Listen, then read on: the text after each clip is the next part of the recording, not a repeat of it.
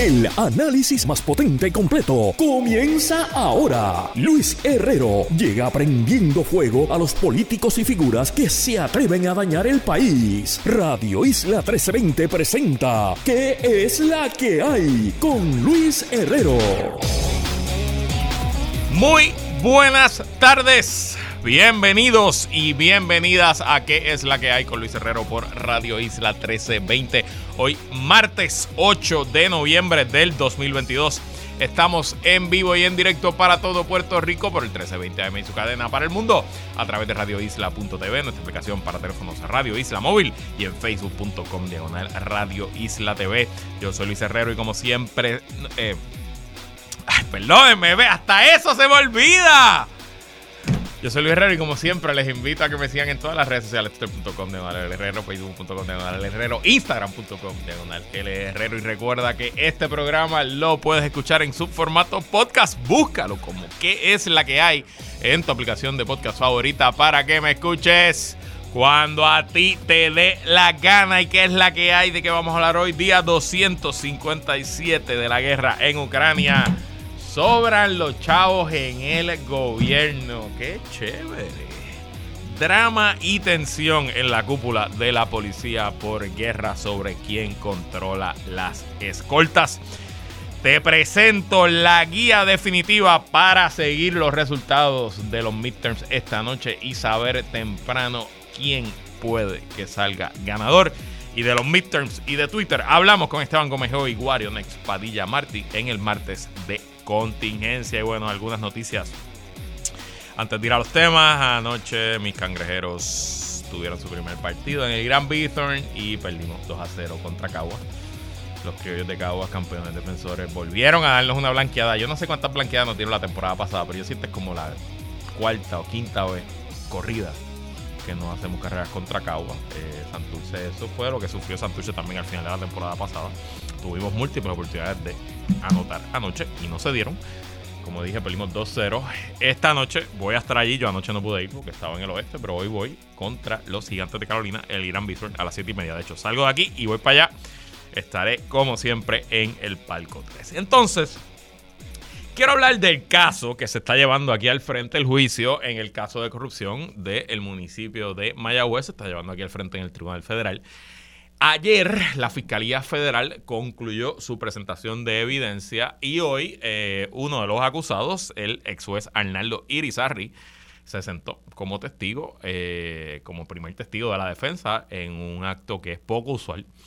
Eh, casi siempre los abogados de defensa, y cuando yo casi siempre, podemos decir el 98% de los casos, no quieren que sus clientes, los acusados, se sienten eh, a testificar porque, eh, bueno, pues usted le puede hacer las preguntas directas como abogado de defensa, pero cuando venga el contrainterrogatorio de la fiscalía, pues los fiscales pueden hacer a su cliente lucir muy mal, sobre todo frente a un jurado.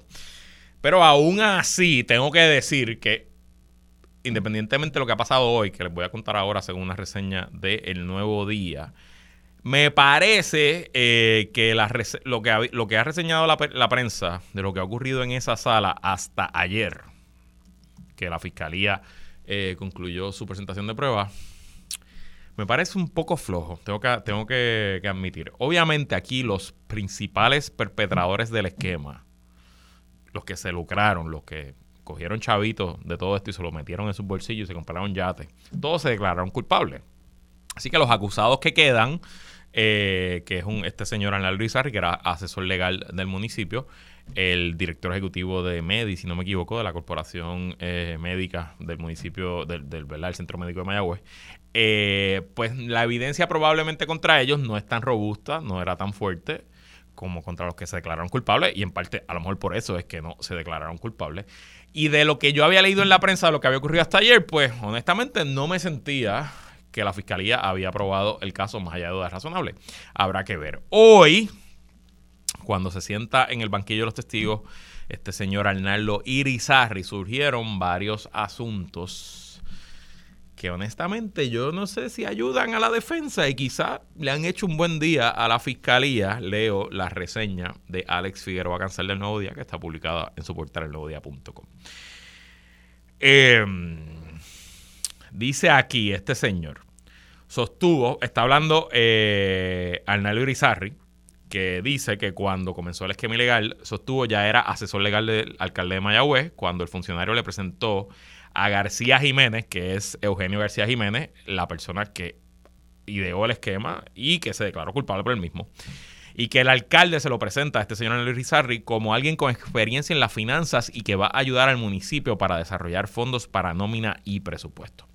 Señaló que en aquel momento el municipio tenía dificultades para cuadrar el presupuesto. Según declaró, el abogado que está testificando hoy, acusado, le asesoró a Rodríguez, alcalde de Mayagüez, que se podía hacer eh, la transacción que estaban eh, presentándole siempre y cuando los 9 millones se depositaran en una cuenta municipal bajo la égida y custodia de la directora de finanzas, que es la responsable legal de la finanzas y que es la única que puede manejar los fondos municipales con el previo consentimiento del alcalde de Mayagüez. Esencialmente, este abogado, Arnaldo Irizarri, según yo entiendo de la reseña de la prensa, le dio la opinión legal al alcalde de Mayagüez de que se podía llevar a cabo esta transacción donde Mayagüez iba a depositar 9 millones de dólares de su dinero para el centro médico en una cuenta de inversiones que iba a generar intereses, dividendos, ganancias y que el municipio se iba a beneficiar. Y que todos sabemos que nada de eso pasó y que por el contrario, esos 9 millones se fumaron y se los gastaron en yates, etcétera, personas que no son funcionarios del municipio. Así que en la Lurizarri entrega su opinión legal y dice, alcalde, estamos bien, vamos a hacer la transacción. Perfecto. Eh, entonces, ¿qué es lo que pasa? Que esa verdad, la estrategia de la defensa parecería decir, eh, jurado, mi cliente en la Luis Sarri fue una pobre víctima, él no fue parte de todo este proceso, él no tenía nada que ver, él simplemente pues hizo su asesoría legal como mejor él entendía, presentó unas conclusiones y por ahí siguió la cosa. Problema, que se paró el fiscal a hacer sus preguntas. Y leo de el nuevo día, por su parte, el Ministerio Público intentó mantener ante el jurado la participación de Irizarry en la alegada conspiración a través de evidencia circunstancial. La fiscal Miriam Fernández González también enfatizó que durante sus contestaciones al abogado manifestó que cuando Rodríguez, el alcalde de Mayagüez, le aumentó sus honorarios de 5 mil a 10 mil mensuales, el hermano del alcalde se le acercó para que donara dos mil dólares mensuales al Partido Popular Democrático en Mayagüez, ya que tenían dificultades financieras.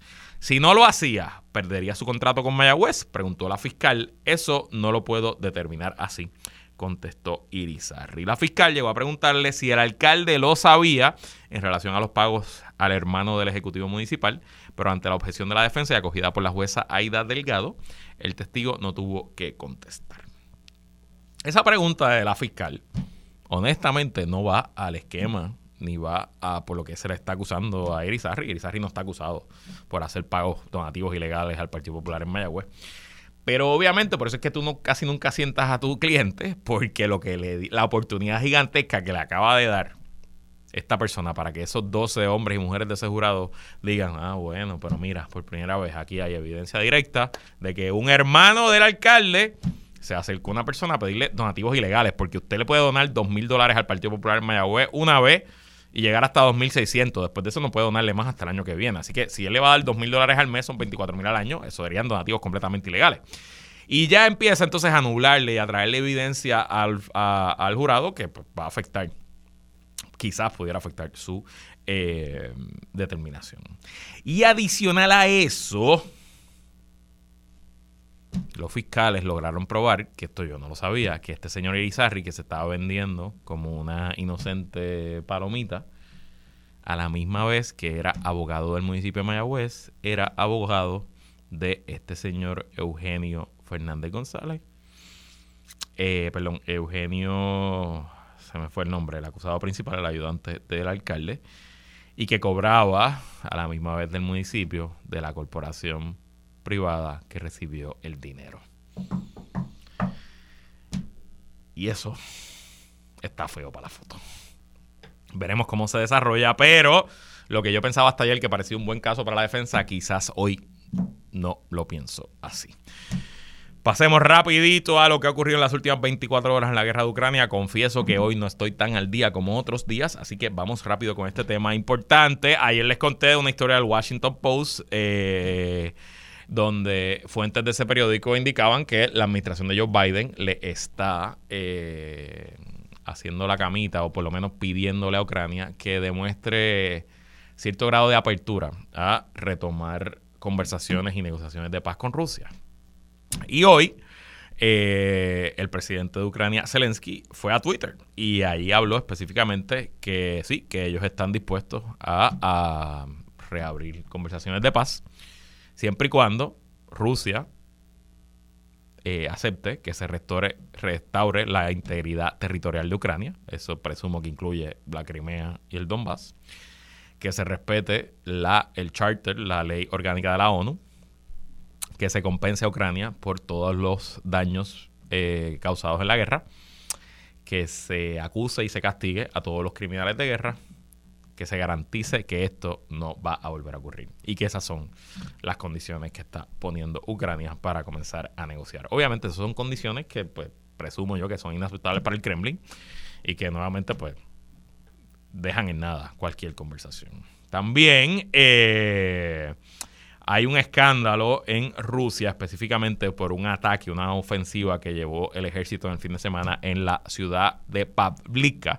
en el área del Donetsk. Eh, y en esa ofensiva rusa, eh, una de las mm, brigadas militares de los, marinos de guerra, eh, la infantería de marina rusa, específicamente la brigada 155, pues aparentemente, según propios medios militares rusos, perdieron 300 soldados en el fin de semana y más de la mitad de su equipo pesado, tanque, eh, equipo de móvil personal, etcétera. Eso pues ha causado un gran escándalo. Eh, se ha pedido cárcel, crimen, eh, acusaciones contra el mando militar a cargo de esa zona, etcétera. Han salido los propios soldados a hablar, han salido los propios sargentos, ¿verdad? oficiales de la brigada y los mismos medios militares rusos, estos blogueros rusos que siguen al ejército y que se han convertido en una de las principales fuentes de información en la guerra. Eh, y hoy, bueno, pues hoy el Kremlin, el, el ministro de Defensa, salió a denunciar y a negar que haya ocurrido nada de eso, que no hubo ningún ataque y que no murieron 300 soldados el sábado en ese ataque. Y como siempre les digo aquí, nunca crean nada hasta que el Kremlin lo niega. Una vez el Kremlin lo niega, pues ya saben que eso fue lo que pasó.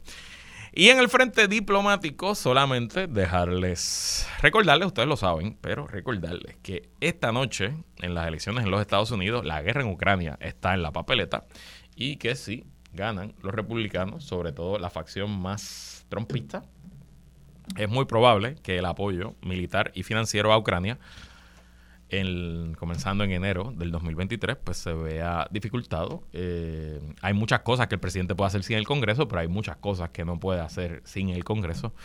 Así que lo que ocurra hoy en las elecciones tendrá también su efecto en la guerra en Ucrania. Y bueno, en noticias que uno nunca o casi nunca lee en Puerto Rico, sobre todo en tiempos de estrechez económica o de crisis, como llevamos nosotros desde el 2006 pues de haber tenido dos o tres millones de pesos en la cuenta de banco para allá, para el 2015-2016, ahora el gobierno está bailando en cash. Leo una historia del periódico Primera Hora de hoy. Junta Fiscal reparte el superávit. El ente presentó un presupuesto enmendado para asignar fondos a empleados de gobierno.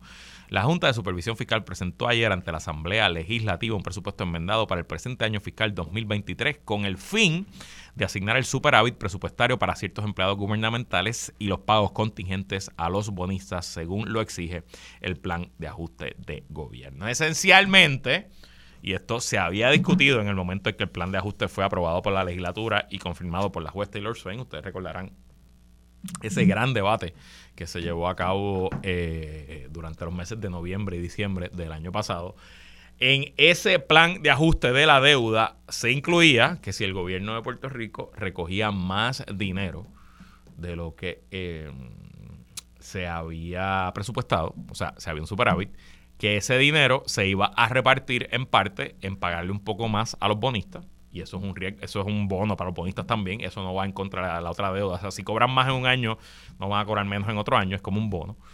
Pero a la misma vez también se le pagan a los empleados públicos. Y usted dirá, ¿y por qué se le va a pagar un por ciento a los empleados públicos? Primero, bueno, es un incentivo, ¿no? Si usted es empleado del gobierno y sabe que al final del año fiscal, si usted trabaja mucho y se esfuerza en que aumenten los impuestos, en que aumenten los recaudos, perdón, de los impuestos, pues que usted tenga un poquito de skin in the game, un incentivo a trabajar más duro, porque sabe que al final del día quizás le puede llegar un chequecito un poco más grande. Por otro lado, la política es usualmente dominada por los incentivos y como parte de la negociación de la Junta para lograr apoyo a su plan de ajuste y lograr votos en la legislatura, ellos se sentaron a negociar con ciertas uniones, específicamente las uniones más grandes que representan a empleados del gobierno central, específicamente la AFC-SCME y sus afiliadas locales en Puerto Rico, también las Servidores Públicos Unidos, SPU, y ellos dijeron, bueno, perfecto, pues nosotros te vamos a apoyar el plan de ajuste fiscal, pero que tú nos bajarás a nosotros. Y creo que esta fue la negociación. Así que aunque suene raro y honestamente en temas de política pública yo no tengo una opinión ni a favor ni en contra de este asunto, me parece interesante, de hecho me parece muy curioso.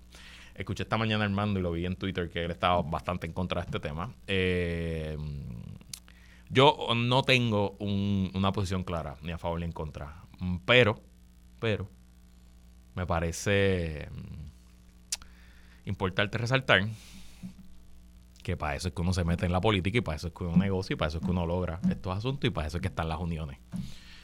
Así que felicito a los lideratos de ambas uniones que negociaron a favor de sus matrículas y espero que los empleados públicos de Puerto Rico eh, se gocen esos chavitos extra. Y ojalá no sea la única vez en los treinta y pico de años o cuarenta años, yo no sé, no me acuerdo ahora cuánto es que dura ese plan de ajuste de la deuda, eh, que cobren su bonito.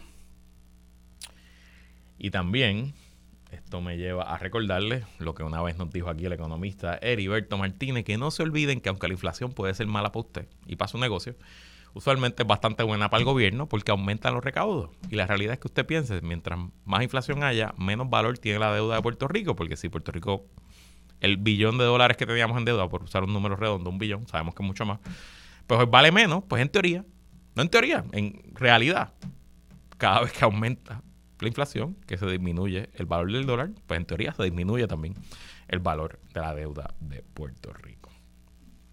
Bueno, no voy a hablar mucho de la policía porque quiero entrar a los midterms, pero eh, me parece muy interesante la noticia de portada de hoy, eh, del nuevo día, y la reacción que el gobernador tuvo hoy en la tarde a dicha noticia. Lo hemos hablado, se ha hablado durante la programación en Radio Isla. Presencialmente, hoy se publicó algo que había ocurrido en el verano, que es que el secretario de Seguridad Pública, eh, Alexis Torres, le quitó la potestad al comisionado de la policía, Antonio López Fierroa, de manejar todos los asuntos relacionados a las oficinas que eh, administran las escoltas en Puerto Rico. Eh, esencialmente, antes, bueno, no, toda la vida, eh, Seguridad y Protección, que se llama esa oficina, ha sido el comisionado de la policía ante el superintendente el que manejaba esos oficiales, asignaba, determinaba a quién le correspondía tener escolta, a quién no, quién formaba parte de esa escolta. Usted se podrá imaginar que pues, para ser escolta del gobernador no es lo mismo que ser escolta del presidente de la Cámara en un gobierno compartido. Imagínese todas esas implicaciones políticas y a quién usted asigna, etcétera.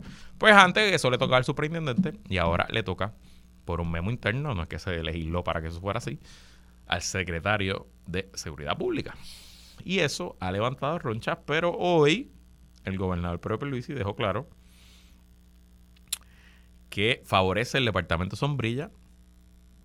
Una cita directa, no favorezco el estar sacando ni a la policía ni a los otros componentes que están en el mismo, en el Departamento de Seguridad Doméstica o Nacional.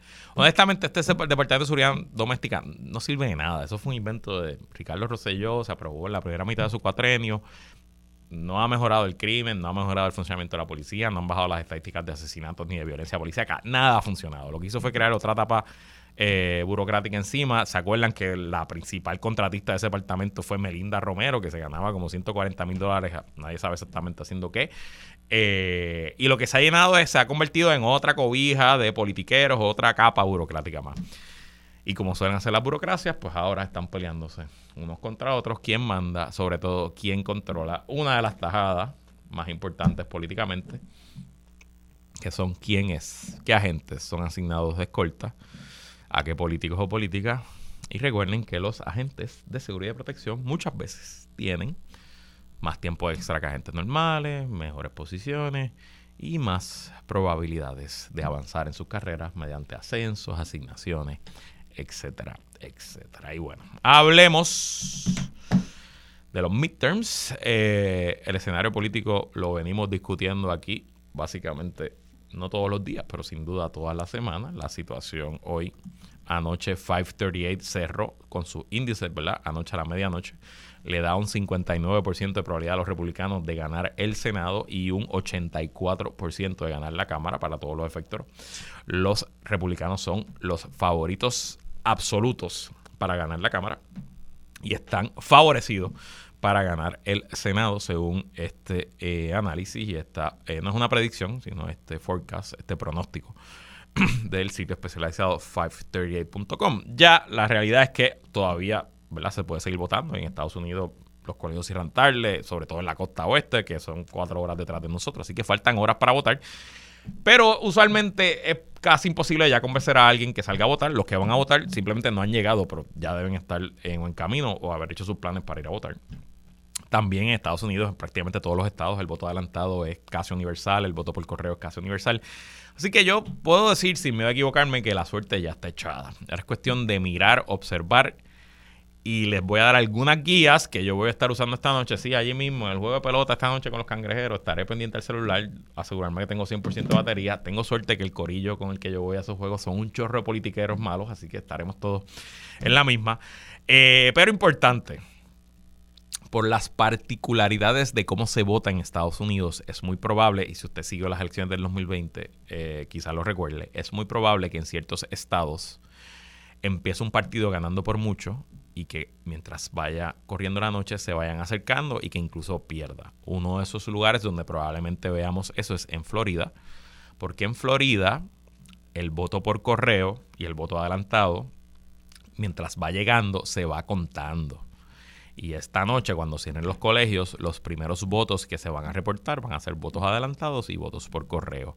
Y aunque esto no era así antes, en la era de Trump, por toda la desconfianza que el Partido Republicano le ha puesto a las elecciones, pues ahora son los demócratas mayoritariamente los que votan temprano y los republicanos esperan hasta el día de las elecciones. Así que es muy probable hoy que cuando abran los colegios, cuando empiezan a bajar resultados de Florida, veamos unos resultados brutales para los demócratas pero eso no quiere decir que los demócratas van a ganar la noche en Florida. De hecho, lo que se está viendo hoy en Twitter ahora mismo, anecdóticamente, es que la participación demócrata en Florida específicamente eh, está por debajo del 2018 e incluso en algunos sitios por debajo del 2020. Así que no apunta bien para los demócratas en la Florida a esta hora, 5 y 18 de la tarde, hora de Puerto Rico, 4 y 18 hora de la Florida. Así que aunque a las 7 de la noche cuando cierren los colegios, si a las 7 y media CNN tiene el Senado en Florida y la gobernadora demócrata, la candidata demócrata ganando por 20 puntos, eso no quiere decir absolutamente nada. En Pensilvania, el fenómeno se debe dar, pero al revés. Porque en Pensilvania, la legislatura estatal republicana prohibió que se cuenten los votos adelantados hasta que cierren los colegios. Y el fenómeno siendo el mismo, si los demócratas votan adelantado por correo, y los republicanos votan el día de las elecciones, pues es muy probable que en Pensilvania, cuando empiecen a reportarse los resultados hoy, los republicanos estén ganando y por mucho. Así pasó en el 2020 con Donald Trump, eh, que esencialmente yo, si mal no recuerdo, cuando llegaron los primeros resultados de Pensilvania, Trump estaba ganándole por más de 30 puntos a Joe Biden y al final de la noche Joe Biden terminó ganando el estado de Pensilvania. Y obviamente todas estas diferencias en el voto, pues se abren, se presta para mucha trampa, para mucho truco en una eh, un ambiente tan difícil, tan tóxico, tan estridente en los Estados Unidos, pues se presta para que un lado u otro, sobre todo los republicanos, pues declaren victoria temprano y que luego declaren fraude cuando los números sean finales.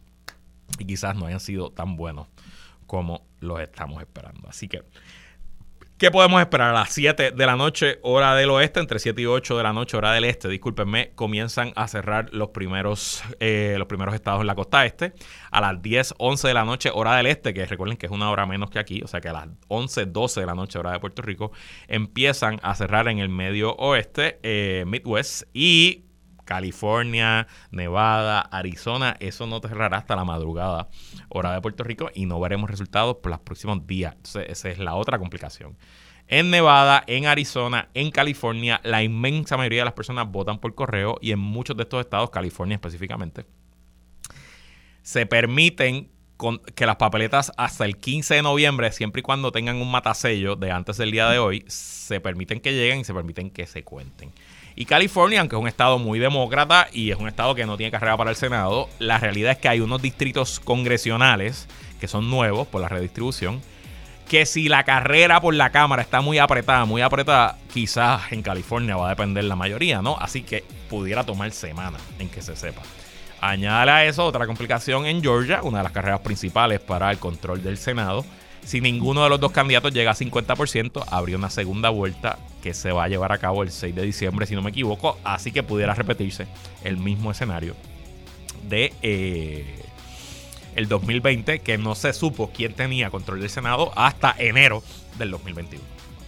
El eh, analista electoral Dave Wasserman en Twitter está recomendando que miremos estas carreras. En Virginia, Distrito 2, si la congresista Luria, demócrata, gana, una mejor noche para los demócratas que los esperados. Si en Indiana 01, la demócrata Urban o en Virginia 07, Spamberger, demócrata también, pierden, los republicanos deben ganar más de 20 sillas en la Cámara.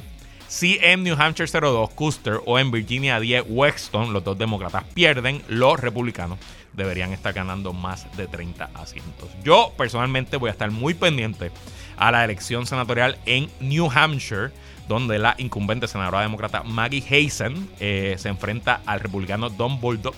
¿Y por qué New Hampshire? Porque New Hampshire es una carrera que no se ha estado mucho en las noticias, que los demócratas deberían ganar, quizás no por una pela, pero deberían ganar. Y si la senadora incumbente demócrata pierde, o si incluso si gana por muy poco, en un estado de la costa este que cierra temprano, pues quizás vamos a una noche muy difícil para los demócratas. O si por otro lado da una pela, pues quizás la noche es mejor de lo esperado para el partido azul.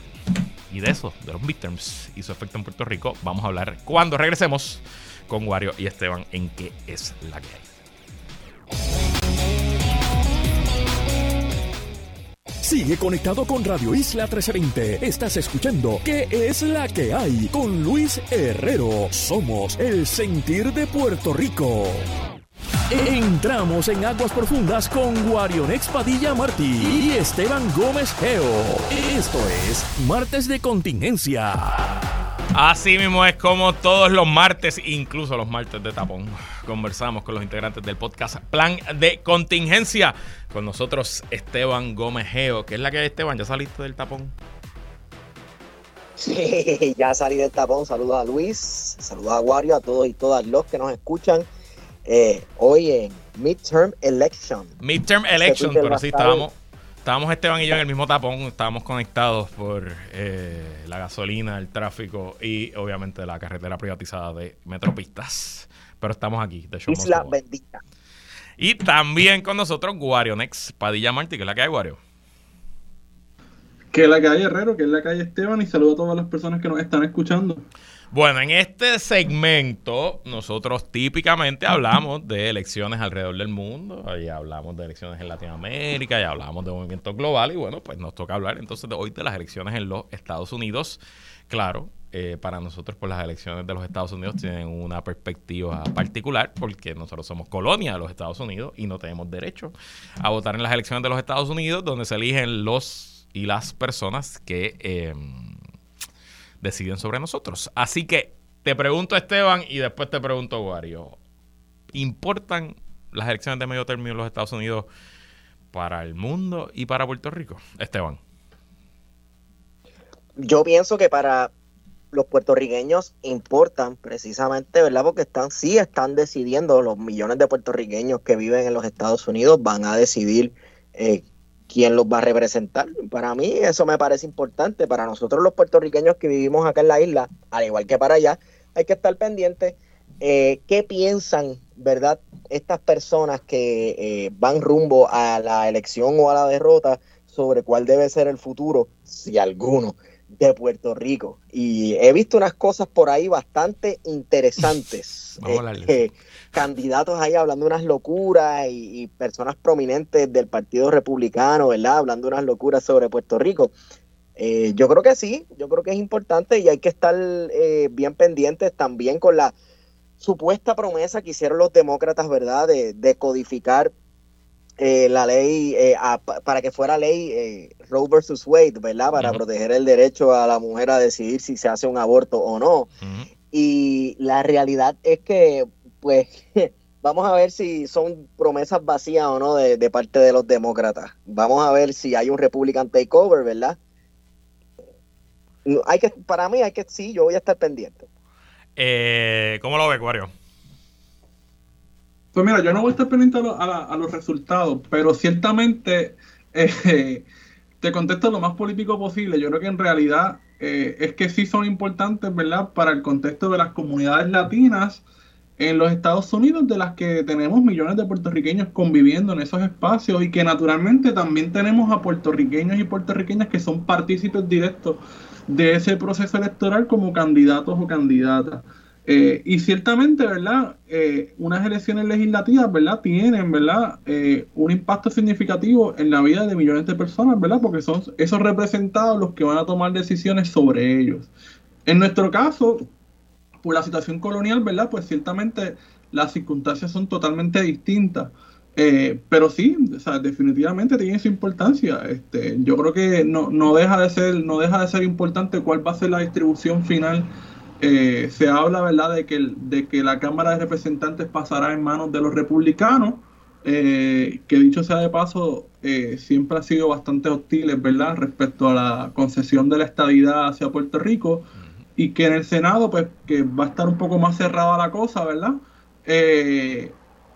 así que ciertamente, pues, hay que estar pendiente, ¿verdad?, a lo que, a lo que pasa allí, pero, pero en mi, en mi caso, ¿verdad?, no, no, no voy a estar eh, y no he estado muy pendiente, ¿verdad? No te vas a amanecer. No, te vas a amanecer viendo CNN, lo que nos estás diciendo. Sí. Eh, eh, obviamente, y, de acuerdo con todos sus puntos, también tener perspectiva que es importante para la región y para el mundo. O sea, y se me ocurren algunas cosas. Si los republicanos ganan la Cámara e incluso si ganan el Senado, quizás es más difícil para el gobierno de Estados Unidos restablecer relaciones con Venezuela, que es algo que la administración Biden ha venido mostrando ciertos indicios. De hecho, eh, no sé si vieron una foto hoy de John Kerry reunido con Nicolás Maduro en la cumbre de cambio climático. John Kerry es el, enviado. Maduro estuvo con, el presidente Macron. Correcto. Eh, ¿Verdad? En un encuentro. Que hubo. Y pensemos, ¿verdad? Pensemos así, otras cosas. Hablé al principio del programa, la guerra Ucrania pudiera cambiar por completo el apoyo de Estados Unidos a Ucrania en el escenario de guerra si los republicanos más eh, pro Rusia y los más extremos entran al poder, ¿verdad? Y que hay muchos asuntos y sin duda el tema de Puerto Rico.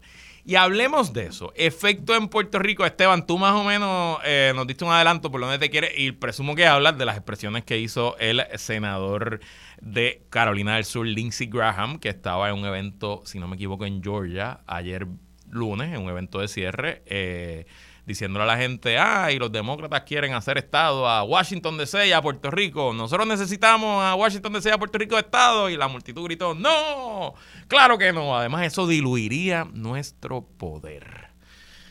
Esteban, ¿qué es eso de diluir el poder? Eh, un disparate. Porque el que dice eso no sabe mucho sobre la realidad sociopolítica este, en Puerto Rico y la realidad es que yo creo que el poder republicano no se diluiría si Puerto Rico es admitido eh, como Estado de la Unión. Definitivamente no, y mucho menos si el Partido Republicano sigue hundiendo los botones y esta cuestión de la batalla cultural, la llamada batalla cultural, la guerra cultural, ¿verdad? Yo creo que el Partido Republicano ganaría muchos adeptos en Puerto Rico. Eh, por lo tanto, eh, pues por ese lado, eh, está lo loco, está lo loco el que dijo eso, ¿verdad? A mí me da gracia que era presentando a Herschel Walker, un candidato a quien salió una PNP por ahí dándole su respaldo los otros días. Esto es graciosísimo. Lo vi a los marcianos. Pero bueno, cosas que pasan.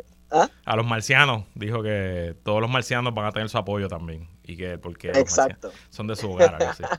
Exacto. Entonces, este, nada, eh, por otro caso, bueno, eh, ¿cuál es la posición de hoy, hoy, hoy por hoy?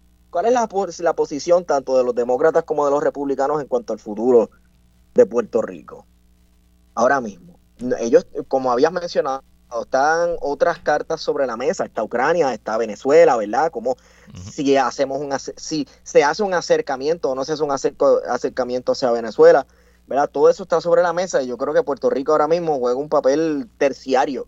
Este, terciario con suerte, sin duda. Wario, ¿cómo tú lo ves? Importancia para Puerto Rico. Pues mira, sí, ¿verdad? Tiene, tiene efectos sobre Puerto Rico, pero primero naturalmente poner en, en, contexto ¿verdad? la situación lamentable colonial que sufre Puerto Rico. Pero yo creo que primero tenemos que dejar claro que el efecto directo de los resultados electorales lo van a vivir directamente los puertorriqueños y puertorriqueñas que son residentes en los distintos estados. Estamos hablando de más de 3 millones de puertorriqueños y puertorriqueñas que están al otro lado del charco. Y en última instancia, nosotros, los que estamos acá, pues las políticas eh, que, se hacen en el Congreso de los Estados Unidos, por ejemplo, eh, inciden directamente sobre Puerto Rico y nosotros no tenemos ningún tipo de participación. Ni siquiera la comisionada residente, que dicho sea de paso, es un puesto que siempre se, se creó desde los principios del de siglo XX, desde 1900, para velar los intereses del capital ausentista azucarero. Eh, y con esto quiero decir, ¿verdad?, de que la figura de comisionado residente, pues, no tiene ningún tipo de, de, importancia.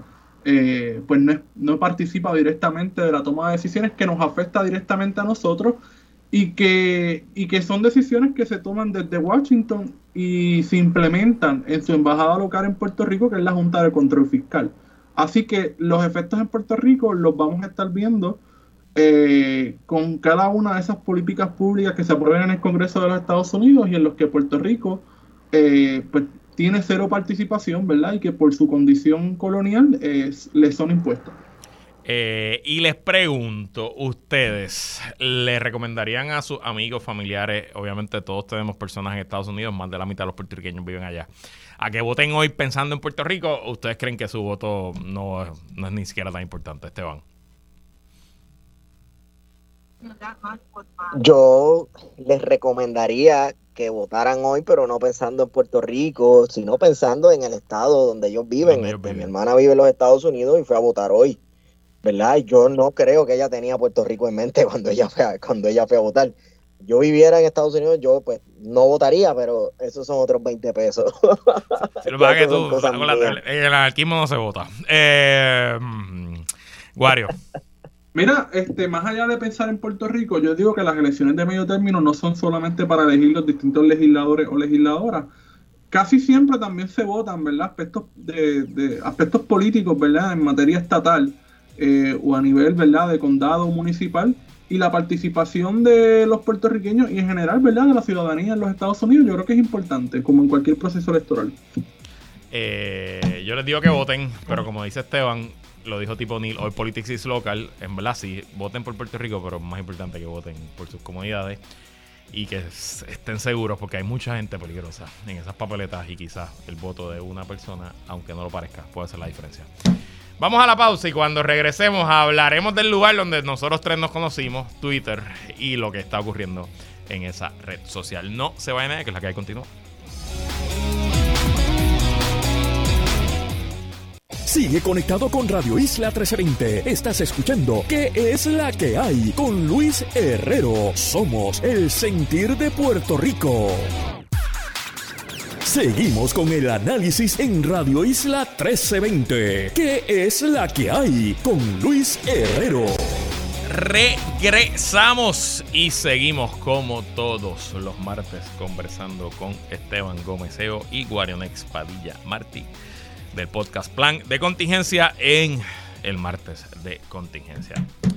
Hablemos un ratito de Twitter para nuestra audiencia no es secreto que yo pues vivo allí, ese es mi segundo hogar, es mi red social favorita, es una red social que es instrumental para yo poder hacer este programa. esencialmente mi fuente de noticias, yo sigo a miles de personas de todos los lugares del mundo, de todas las ideologías políticas, de todos los idiomas. Y me siento muy a gusto allí, incluso en la toxicidad, en las peleas, en los dramas. Pero admito que desde que Elon Musk, el hombre más rico del eh, planeta, compró la red social hace más o menos 10 días, siento el ambiente yéndose precipicio abajo. Y eh, tanto Esteban como Wario y su podcast Plan de Contingencia son no sé si tuiteros tan enfermos como yo, pero son tuiteros bastante, bastante activos. Eh, entiendo también que ha sido súper importante para, para ustedes Twitter para dar a conocer el podcast, para interactuar y tener feedback de su audiencia, etcétera, etcétera. Así que antes de entrar a lo que está pasando, en general, Esteban, no sé cuántos años tú llevas en Twitter, yo llevo desde el 2007. ¿Es importante en tu quehacer diario lo que ocurre en esa red social?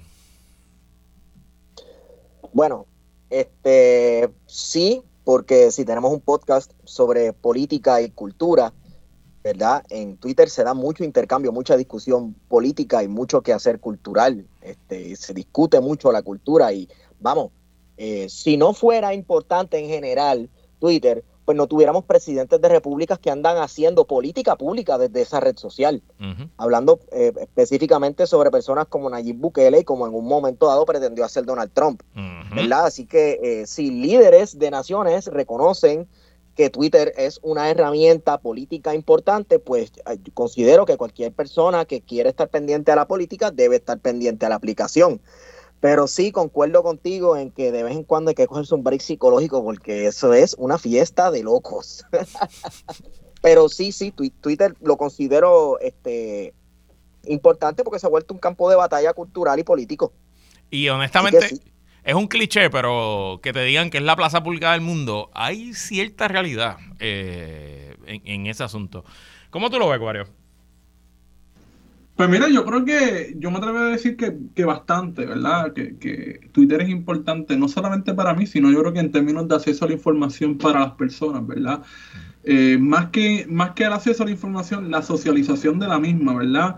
Eh, es importante también para la política en todo el sentido amplio de la palabra, pero también como una herramienta eh, comunicacional, ¿verdad? Que nos acerca y de alguna manera, ¿verdad? Pues borra las distintas fronteras que existen, no solamente las físicas, y que también elimina esas divisiones que muchas veces existen y que como dice Esteban, ¿verdad? Pues se convierte en un campo de batalla que no necesariamente tiene que ser algo negativo, ¿verdad? Sino también puede ser algo muy positivo. Eh, y obviamente estamos claros de que Twitter no es eh, la ONU, ¿verdad? No, es una red social perfecta, no es una, red donde hay una convivencia pacífica, pero ciertamente es una herramienta importantísima que, que yo me atrevo a decir que tiene más valor que, redes sociales como Facebook, ¿verdad? En el sentido de la capacidad que permite esta red social, ¿verdad? Para accionar. Eh, recordemos, por ejemplo, recordemos cómo, cómo, Twitter fue importante para el verano del 19, cómo ha sido importante, eh, por ejemplo, en lugares como Irán, ¿verdad? O, cómo ha sido importante eh, en distintos movimientos eh, políticos a lo largo y ancho, ¿verdad? Estados Unidos, por ejemplo, en Puerto Rico, en Latinoamérica, en Europa, o sea, en gran parte eh, del mundo, la, red social Twitter ha sido importantísimo, ¿verdad? Por la, por la aparente libertad eh, que permite. Y que ciertamente yo creo que eso es una de las preocupaciones que tenemos ahora con la llegada de Elon Musk. Eh, hablemos de, de, eso de Elon Musk, pero antes, yo recuerdo uno de los primeros grandes momentos que yo vi el potencial de Twitter fue la huelga de la Yupi del 2010 eh, que ustedes yo entiendo que todavía ni siquiera estaban en la UPI, probablemente están así como en segundo grado, malditos jóvenes. Eh, eh, perdóname, yo, yo, participé en esa huelga. Bueno, en el capítulo, el capítulo juvenil. pero lo que les recuerdo es que había un hashtag que se llamaba ParaUPR y ese hashtag básicamente pues, pues en un solo lugar te ponía todos los tweets que estaban pasando, eran 11 recintos, estaba pasando todo a la vez y recuerdo un tuitero que era egresado del Colegio de Mayagüez y que estaba haciendo una maestría en Virginia, Miguel Río, que creó una herramienta eh, para recoger todos esos tweets y esa herramienta era pública y yo creo que era para upr.com y ahí estaba todo el día y esa herramienta le logró un internado en Twitter y le logró un empleo y seis años más tarde se convirtió en el jefe de data de Twitter, ¿no? O sea que un poquito, y, nunca se me va olvidar eso porque eh, es realmente un, ejemplo en, en la vida real de cómo una cosa que una persona interesada agarró, lo convirtió en una carrera, ¿no? Y me parece que hay cierta magia que no es tan fácil replicar en otras redes sociales. Y hablemos entonces de la compra de Elon Musk. Y recordemos que no solo Elon Musk, es la gente que le prestó dinero para hacer esta compra, incluyendo al príncipe de Arabia Saudita, incluyendo ciertos eh, hombres tech bros de Silicon Valley, como un señor que se llama Jason Calacanis, otro que se llama David Price, si no me equivoco, que son realmente, como diríamos en Puerto Rico, eh, juguitos de basura, carlitos de basura, hombres alt-right, este, que dicen proteger la libertad de expresión, pero que realmente lo que quieren es proteger sus intereses. Nos debemos preocupar. Es una amenaza Twitter bajo Elon Musk para, no sé, para la humanidad. Vamos a ser dramáticos. Esteban. Ok. ¿Cuáles intereses estaban protegiendo los dueños anteriores de Twitter? Buen punto.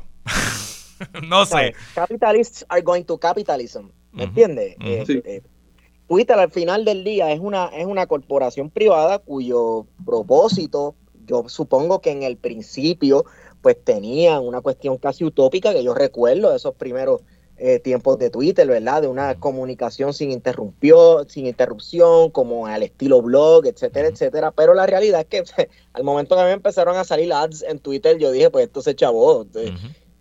y, pues eh, eh, todos estos calditos de basura, y todas estas personas, pues no son nada más y nada menos que gente de negocio que está buscando hacer dinero. Claro, eh, lo que pasa es que lo que está en negocio es la comunicación y lo que está en negocio, como hemos mencionado ya anteriormente, es la comunicación política, ¿verdad? Y entonces hay evidencia ya de que gobiernos han utilizado esa red social para hacer viración, virazones en la opinión pública, para engañar eh, al público, ¿verdad? Y claro, como todo bajo este sistema capitalista, eh, eh, la opinión pública y el forjar la opinión pública va, esa herramienta la va a tener el mejor postor, la persona que más tenga dinero tú sabes, sea un hombre blanco millonario, sea un príncipe eh, árabe o sea este el famoso príncipe de Nigeria que enviaba emails a las personas para que donara, este, cooperara con la causa. Ese príncipe todavía me debe 10 mil dólares.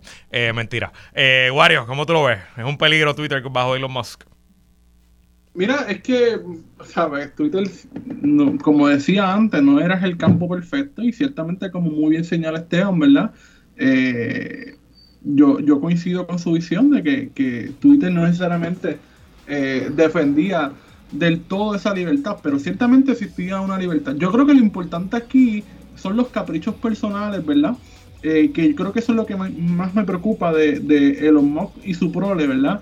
Eh, que siempre vengan este, este hombre blanco, rico, que por sus caprichos personales e infantilismo, ¿verdad? Eh, quiere comprar todo a son de dinero. Yo creo que eso es una de las cosas que a mí me preocupa, eh, por, porque aquí hay cierto revanchismo, no solamente de parte de los Musk, sino de, los, de las personas que están detrás de él, eh, de intentar un poco destruir lo que es esta red social que para bien o para mal, pues de alguna manera funciona, ¿verdad? como hemos dicho, no es una red social perfecta, pero eh, funciona dentro, dentro, dentro de sus propósitos, ¿verdad? Que es la comunicación, ¿verdad? Eh, eh, poder entablar diálogo. y yo creo que esa actitud de los Musk a mí me preocupa. porque no es de ahora, ¿verdad? Si, si, todas las personas han seguido la carrera de los Musk, uno sabe que es una persona sumamente infantil en el término político de la palabra, ¿verdad? Y una persona bien caprichosa, que todo lo quiere comprar con dinero y es una cosa que, va a tener eh, unas consecuencias directas sobre lo que va a hacer Twitter ahora con él. Yo esencialmente comparto sus preocupaciones eh, y me parece que somos vulnerables todos si dependemos del capricho de un hombre rico. Esteban Gómez gracias por estar aquí. Gracias por tenernos, Luis, y gracias a todos y todas por escucharnos. Guarionex Padilla Martí, gracias por estar aquí. Gracias a ti por la oportunidad. Recuerden escuchar Plan de Contingencia en su aplicación de podcast favorita. Y hasta aquí esta edición de ¿Qué es la que hay con Luis Herrero? Como siempre, agradecido de su sintonía y patrocinio. Quédense con nosotros. La mejor programación y análisis de la radio puertorriqueña continúa en Radio Isla 1320. Hasta mañana.